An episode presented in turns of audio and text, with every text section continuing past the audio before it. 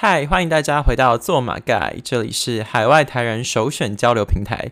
虽然我们的粉丝数最近就是增长的幅度有稍微趋缓，我发现在第二季，不知道是第二季开始还是二零二一开始，就是那个成长的幅度一直就是比第一季慢很多啊，so sad。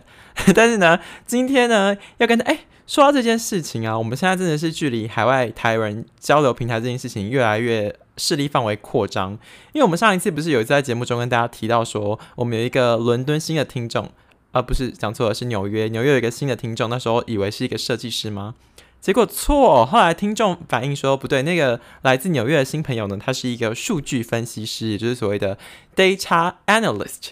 没想到我们这个如此荒谬荒唐的节目，有一个这么就是你知道理性呃专业的呃。高级 工作者在收听本节目，我真的是非常感谢你的支持。而且除了呢那个啊纽约的新朋友之外呢，我还是要非常感谢一下我们的旧朋友的部分。我们旧朋友的部分啊，就是那个呃伦敦的金小姐。就是伦敦金小姐呢，因为她本人本身呢也算是一个部落客，就是她有就是稍微经营一下啊粉丝团跟那个写一些文章，就是记录她在伦敦的生活跟工作所见所闻。就这礼拜呢，就是她就是发起了一个就是啊类似写作的计划，它是一个感恩写作计划。然后呢，她其中有一篇文章贴文呢是要感谢 Podcast，就是在因为大家知道现在伦敦的疫情还是非常的严重嘛。然后呢，金小姐说，在二零二零年一整年呢，因为封锁在家的关系，Podcast 就成为她在家一个非常重要的休闲娱乐。然后她就推荐了好几个她在就是呃里面。非常非常喜欢的 podcast，那其中一个当然就是本节目喽，完全就是一个自肥的一个表现。所以呢，今天节目的一开始呢，要非常感谢纽约的啊数据分析师新朋友，以及我们的伦敦金小姐旧朋友。那今天大家有没有发现，从开场到现在都只有我一个人说话呢？没错，今天是只有我一个人要挑战呃单口的部分，就是跟大家一个畅聊。为什么呢？本节目从第一季的一之二不吐不快之后，就再也没有一个人讲过，因为。Aaron 就是一个长期的固定的语坛人，但是我们有说过嘛，就是第二季不一定每一集都是我跟 Aaron，有可能是我自己一个人，或者是会有呃不同的朋友，或者是不同的来宾，就是视情况根据主题来加入我们的呃节目的对谈。那这一集的做马盖今天要跟大家聊什么？今天要做马盖呢？今天其实主要会跟大家聊就是关于读书这一件事情。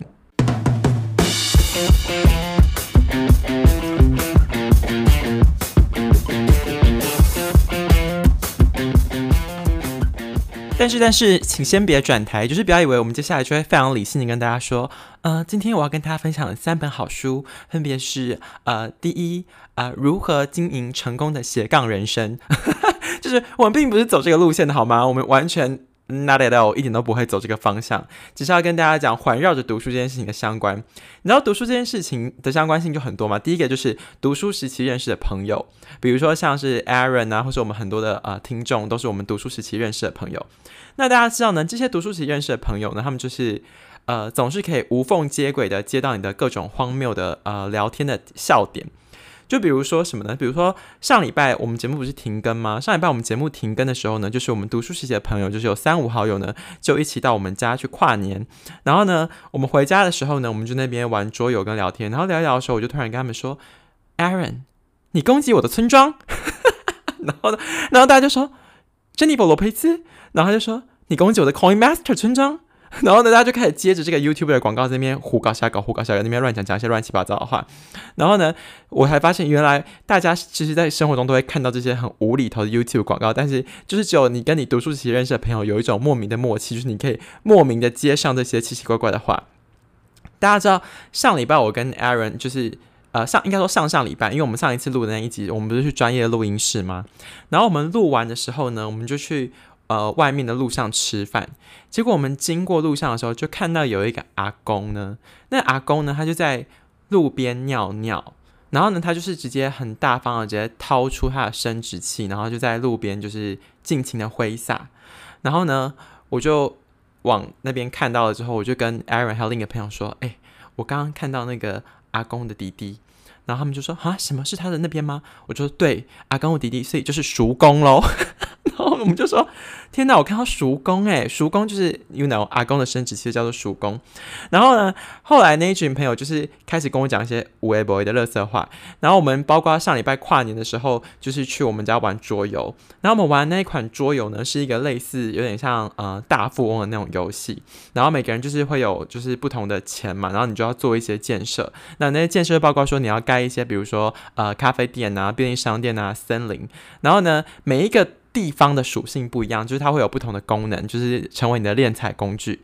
然后，Aaron 他就以一个购物专家跟呃一级房仲的角度，就是推坑大家说：“我跟你说，这个森林真的很棒，你一定要多带一组。还有这个咖啡厅跟这个面包工厂，我觉得真的投资的非常值得。我靠这都快要就是赚多少钱了。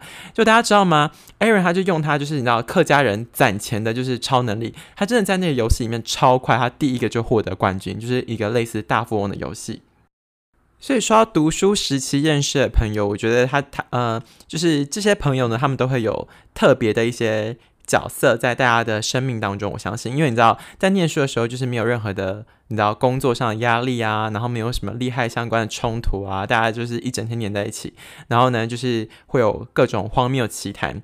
比如说呢，我们今天。应该这阵子接下来会邀请一位就是听众是何小姐，何小姐呢，她是我的高中同学。然后以前我们高中的时候呢，就是一起坐坐在同呃同一个位置。你知道老师都会想要把爱讲话的人拆开。然后呢，我和何小姐就是两个极爱说话的人，所以我们就是经常很容易被拆开。但是我们又是透过各种小伎俩，然后最后又坐在一起。然后呢，我们就是在一起的时候呢，都会一直聊一些无微不微，就是各种荒谬乐色话。我们后来呢，还甚至就是有一本共用的笔记本，然后把我们想到乐色话都写下来，因为你知道太多东西了，怕会忘。忘记，所以他先写完之后呢，再互相分享，就类似一个你知道，呃，美剧里面那种 Gossip Girl 里面就有一本专门写人家坏话跟八卦，大概就是那个概念。何小姐上次遇到我的时候，她就跟我抱怨一件事情，因为我们上次有一个就是高中十年同学会，她就说：“你记不记得你以前很喜欢就是怂恿我做一些奇奇怪怪的事，然后老师就越来越讨厌我。”我说：“有吗？”然后他说：“对啊，就是你每次都想到一些奇怪的事情，然后呢，你就会讲，然后你讲了之后，我就会去做，然后最后呢，老师讨厌的都是我，都不是你。”然后说，嗯，对，好像是真的耶。因为呢，我记得以前有一次高中上课的时候，生物老师他就在上就是鸟类的一些器官跟构造。然后好像有一题题目就是说，呃，麻雀缺乏哪一个器官，所以他们就是你知道，不管是大便或是尿尿，它都会直接从天而降。然后答案好像是膀胱。然后我就跟隔壁的同学说。你可以跟老师说吗？麻雀虽小，五脏俱全。然后呢，就是我们就会找各种的麻烦。然后最后呢，就是坐在我附近的人都会受到老师的讨厌，但是老师还是觉得我是一个乖宝宝，因为我就是怂恿别人去做这些奇怪的事，但是我个人完全不会做这件事情。所以呢，说到读书这件事情，我觉得它除了它会让你认识很多奇奇怪怪的人之外，刚刚我讲了嘛，就是你还会流传，就是听到很多呃莫名其妙的八卦。说到八卦这件事情啊，我最近呢听到了一个八卦，是关于就是某歌手，因为呢我这礼拜就是呃上礼拜去听了某个歌手的演唱会，然后呢后来我这礼拜跟同事吃饭的时候，他就跟我聊到说，哎，你是听那听那个某某某歌手吗？我说对啊，然后他就说，我觉得他嗯，我是有耳闻他的一些八卦啦，那我就说什么？跟我说，跟我说。然后呢，他就说，因为呢，那个歌手呢，他就是呃，就是明星不都会坐飞机，就是飞来飞去嘛。然后他有航空业的朋友，就是曾经就是服务接待过这位歌手。然后他就说，他就是私底下就是一个毛很多，然后就是有大头症，然后态度很不好的一个人。我就说。可是你只凭他一个人这样讲也没办法定夺啊！他就说没有没有，我还有另一个朋友是一个美发师，然后那个美发师呢，就是曾经也帮就是这位歌手做过造型，他也说他非常的难搞，然后就说哦，然后就是一个萧博的八卦开启，就是二零二零二零二一年新的工作年度，但是二零二一年除了这些就是呃。拉里拉扎一些鸟事之外呢，我还是有一些就是十足的进展了，等下可以慢慢跟大家分享。但是鸟事还是比较多。首先呢，这一拜就又发生了一件热腾腾的鸟事，我就是一我那时候一发生当下，就是办公室五个座位以内的人就一直大笑，因为呢这礼拜我为了要联系一个就是我们合作的厂商窗口，然后呢我就打电话去就是跟他咨询，然后打完之后呢，因为我联系的人呢是那个团队的老板。然后老板就说：“哦，OK，那没有问题。就是呢，这件事情你可以再跟我们的同事联系。那麻烦你加一下他的 line。然后后来我就加了就是他同事的 line 之后呢，然后那个人就跟我说：“Hello，请问是丽吗？”然后呢，我就想要回他 “Hello”，然后我就按一个贴图。我跟你说，你各位你注意一下，贴图真的是要慎选，因为贴图买了真是会害死人。因为呢，我那时候呢，我就打 “Hello”。然后打完哈罗这两个字之后呢，就出现预设的一个就是挥手的贴图，然后我就把它按下去。就你知道按下去，你知道那贴图上面写什么吗？那贴图上面写慢走不送。你可以想象吗？就是你加一个人好好友，然后你跟他说嗨，然后跟你说慢走不送，然后我就觉得。太瞎了，真的太丢脸，我就立刻按收回。各位听众朋友，如果你有买就是那个 烂的贴图啊，你一定要小心。就是这款贴图呢，叫做波特，就是波特这个作家他画的贴图叫做鹿和刺猬。这贴图呢，真的是相当的呃，要谨谨言慎行。就是你知道，不管你是打字还是按贴图，都要非常非常的小心。我觉得真的太失礼了，就是在窗口一跟你说嗨，然后你就跟他说慢走不送。我觉得我的人生就是奠基在各种的失礼跟荒谬经验中。就比如说，我记得我以前国中的时候，在走廊上就会看到一个非常熟悉的背影。我想说啊，那个人一定是我认识的人，然后我就冲过去拍他，跟他说：“哎，肥猫！”然后就干转过来，根本不是肥猫，是一个我不认识的人。然后我还叫他肥猫。你知道当下我有多么的想死吗？我真的觉得非常的可怕。另外，我想要问问大家，就是有没有人有听，就是其他的 podcast 节目也是单人主持的，但是不要是谈论时事议题的那一种。就比如说像股癌，他就是谈财经股票嘛。那比如说像敏迪选读，他就是分享一些就是你知道国际新闻，就是他每一个礼拜他就是根据时事去点评。如果大家有听闻，就是其他的是那种艺人 podcast，然后荒谬言论型的，就是欢迎多多分享给我。那讲了那么多，我要回来讲读书这件事情，就是呢。读书这个东西呢，还牵扯到刚刚讲人嘛。第二个会牵扯到的是什么呢？就是地方，就是场地。就是呢，我在二零二一年有一个非常振作的一个呃呃值得嘉许的啊一个表现啊，就是 就是我不知道为什么哎，我就突然又发挥了我一个旧的才艺，就是我一天可以看一本书。就是可能也不一定是一鼓作气啦，有时候可能是比如说早餐早餐的时候就先看一个半小时两个小时，然后中午午休的时候就不睡觉就再看半小时，然后下班可能原本划手机的时间再看个一个小时，就默默就不小心达成每天都看一本书这一件就是伟大的成就。我还记得我们在第二季第一集的时候跟大家聊说什么台北人都很做作啊，然后回家都不说自己在看一篇啊，都说自己在读书啊什么的。我现在就是那个做作台北人，就是我回家就是都读书啊，然后。做一些笔记啊，然后就是，但是这是真的，就是我二零二一年一开始就这这一个礼拜没有跟大家见面，我每个每个礼拜的就是闲暇时间几乎都在看书，然后呢，看书这个东西就跟你的场地挑选有关嘛，就是因为大家知道以咖啡店来说，星巴克可能还是目前就是市占率比较高的，哎，应该输给卢伊萨了，但是星巴克就是还是蛮多的，所以我这礼拜就是不是这礼拜，应该近期就是蛮常去星巴克的，但我不知道。大家对于星巴克的印象是什么？诶，因为星巴克它的那个定价不是偏比较中高吗？还是说它现在已经很低了？不知道。就是呢，以前星巴克好像还算是一个相对质感或者是高级一点点的饮品的象征，毕竟它也要一百多块一杯吧。但是我发现，就是星巴克现在整个有点糟心。我并不是说他们的的就是经营糟心，是。整个店的气氛就是 What's wrong? What's wrong with Starbucks? 到底是怎么一回事？就是呢，我最近至少这一个月或这两个月，我至少去过五次的星巴克，然后每一次都让我觉得就是惊为天人。因为我只想要找个地方安静的读书而已，有这么的困难吗？我不知道。假如说就是你对一个品牌的好感度从一到十分的话，星巴克现在有几分？因为现在在我心目中可能就是嗯，不便透露。一怕之后就是乱讲得罪人，影响到一些业配的商机。我来跟大家说说我最近去星巴克都遇到了哪些奇谈。就是呢，以前你可能在麦当劳就是看到一些，比如说保险业务在同事在那边谈生意啊什么，其实这也没有什么。可是我最近去星巴克看到太多奇奇怪怪。第一个是，我觉得他那不是任何的，就是什么业务谈生意，他那个就是诈骗。因为我就是看到呢，有三个女生。他们就围着一个男生，然后就轮流跟他说：“嗯，你买这个真的很好啊，因为像我那时候就是后悔没有早一点买。因为你看，嗯，财富自由的人是不是都懂得就是要妥善规划？那你是不是想要提早达到财富自由？那你是不是要提早准备？像我就是后悔我没有多早一点买，早一点买就对了。然后他们就是三个女的围攻一个看起来很像宅男的人，我就觉得天哪，他看起来好可怜。他现在就是那个你知道，呃，砧板上面的鱼肉，就是任他们宰割。然后他们讲到一半还说，那不然我就让你好好想一下好了。然后就两个人就先去洗手间。结果呢，后来就看到洗手间就是那个人继续坐座位上。然后我的朋友呢，他去洗手间的时候呢，他就听到那两个人就是在讨论要如何的继续诓骗这个男的。结果他们回到座位上，你知道他他们竟然拿出什么东西吗？他们就直接从包包里面拿出一台刷卡机。Excuse me，到底谁会随身携带一台刷卡机？然后就跟他说，呃。我跟你说，你真的真的不需要再犹豫，你就是今天你可以直接刷，你可以分期啊。然后他们就这样子骗了一笔生意。我在想说，天哪，我们做，我们真的是，我们上班上的要死要活，然后录 podcast 录的要死要活，我们在这还不如去当诈骗集团呢。我觉得我真的是非常有这方面的天分，但是我就是你知道，与人为善，我不想要做这些坏事。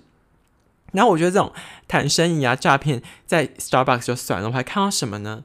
我还看到有三个就是阿姨，大概是四五十岁阿姨，他们是合唱班的朋友，那他们就一起坐在位置上练习合唱。我跟你说，你听音乐我已经是我极限了。他们在练习合唱，他们就一二三，啊啊啊啊，然后还合音。有没有搞错啊？竟然在星巴克合唱诶，还轮唱合唱，然后还合音，我觉得真的太夸张。然后呢，合唱就算了，还看到什么呢？另一天去的时候呢？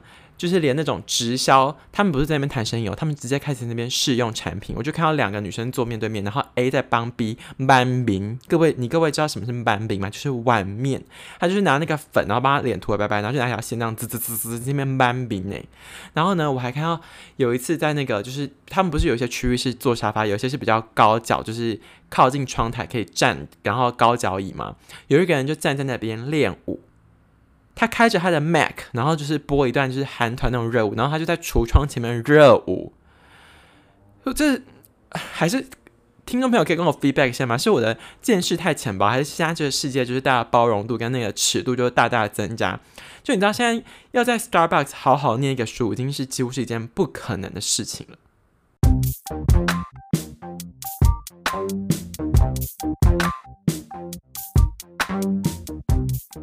刚才跟大家聊到，就是就是去星巴克的时候，不是遇到一些直销啊，或者是诈骗之类的，就是这种情境吗？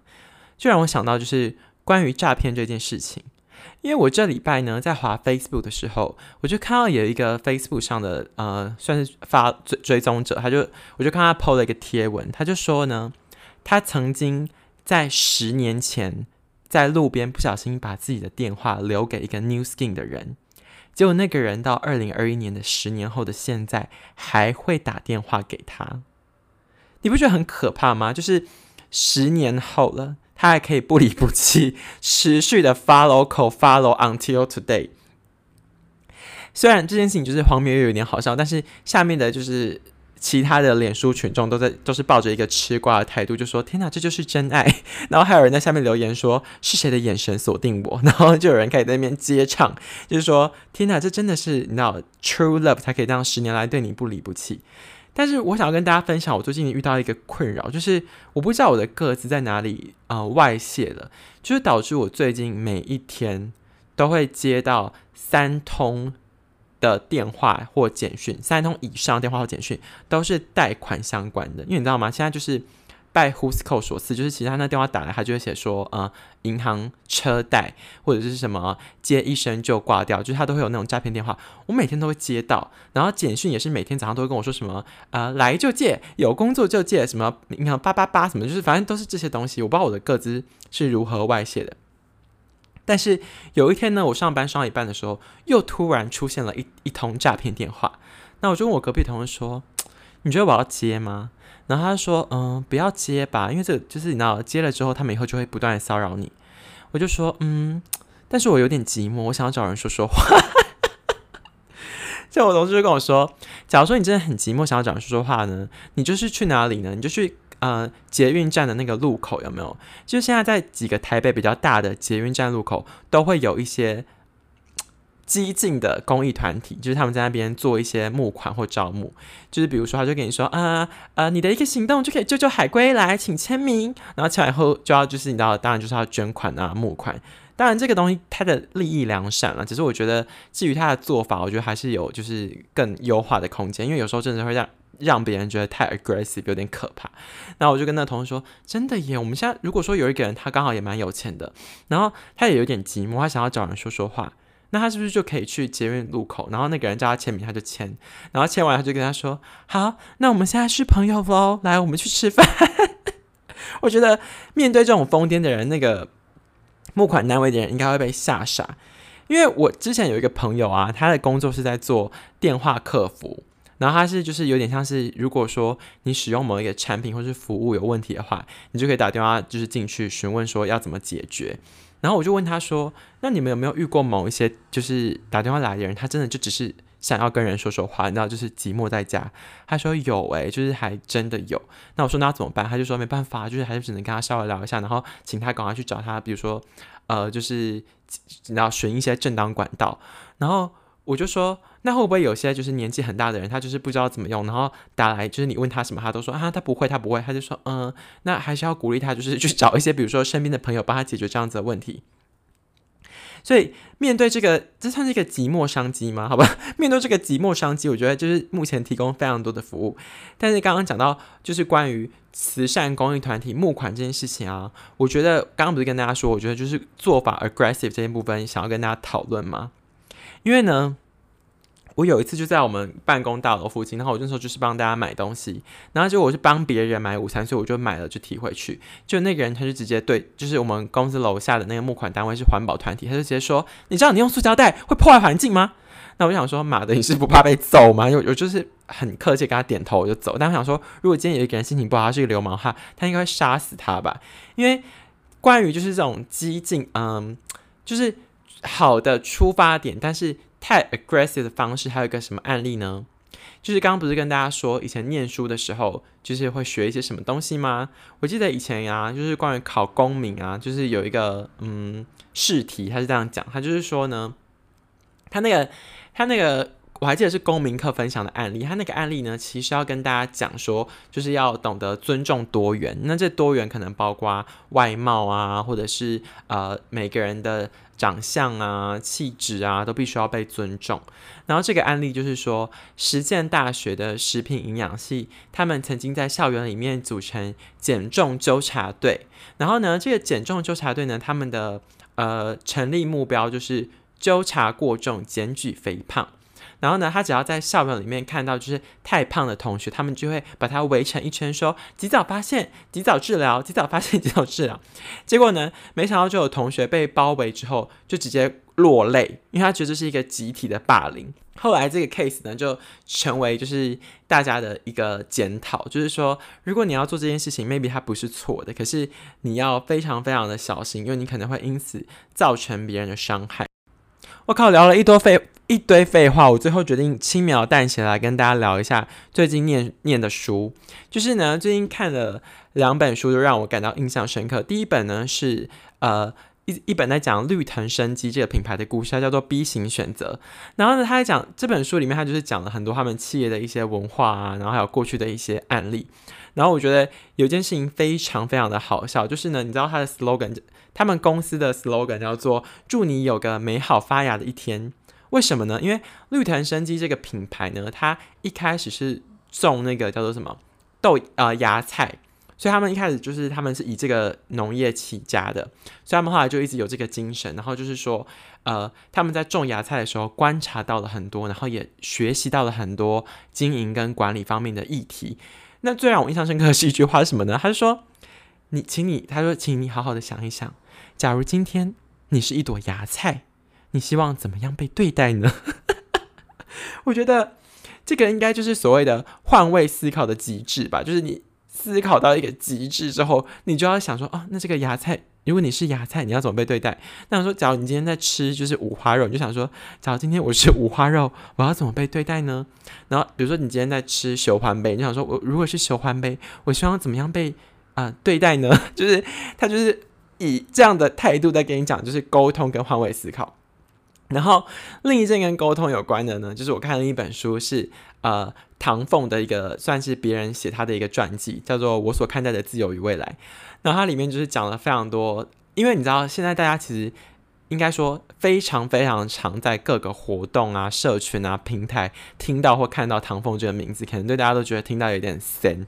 可是因为我就是很想要了解他的过去，就是然后台面下的他，所以我就去看了这一本书。然后跟大家分享一个有趣的故事，就是唐凤呢，他就说呢，他呃成长的过程中很早就被发现他是一个就是异于，就是在学习的曲线上异于他人嘛。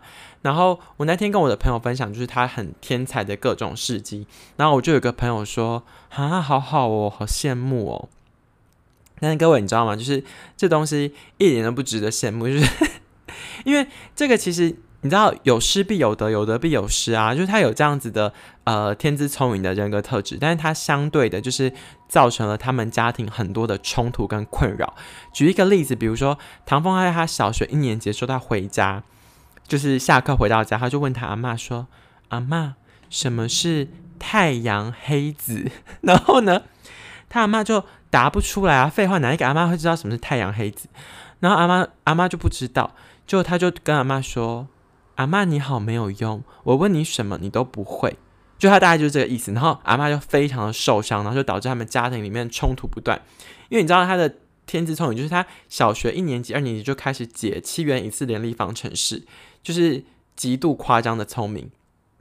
但是回扣到就是读书这件事情啊，就是我今天在做这一节内容的时候，我有稍微 Google 了一下，就是台湾，我就搜寻了一下，就是台湾人跟读书。就根据联合报的一个调查呢，他说。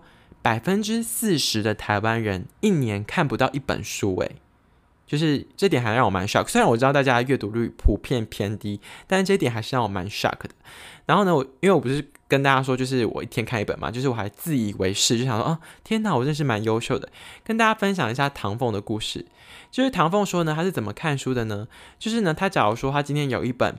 呃，四百页的资料或者是书，他要读，他会在他就会在睡前就是翻翻翻翻翻翻翻，把四百页翻过，翻过之后呢，这些书就印在他的脑海里，然后他就去睡觉，然后呢，他睡了八小时之后起床，他就懂了。大家可以想象吗？就是他一觉醒来他就懂了，这根本就是 incredible 啊，就是太神秘了。而且他还说什么呢？他说：“假如说今天不是四百页的书，假如说今天这本书是啊五百页或六百页的话，那他会怎么办呢？他可能就必须要睡九个小时，他才能够 消化这些书哦。我觉得非常非常的惊为天人。”所以呢，回扣到今天节目一开始跟大家分享，就是虽然我们偏离的主题非常多，但是就是跟大家一开始分享到，就是关于读书这件事情。不管是你在读书时期认识的朋友，你在读书的时候挑选的环境，或者是你最近所看的哪些书呢？欢迎大家分享给我。最后祝大家有一个美好发芽的一天，Namaste。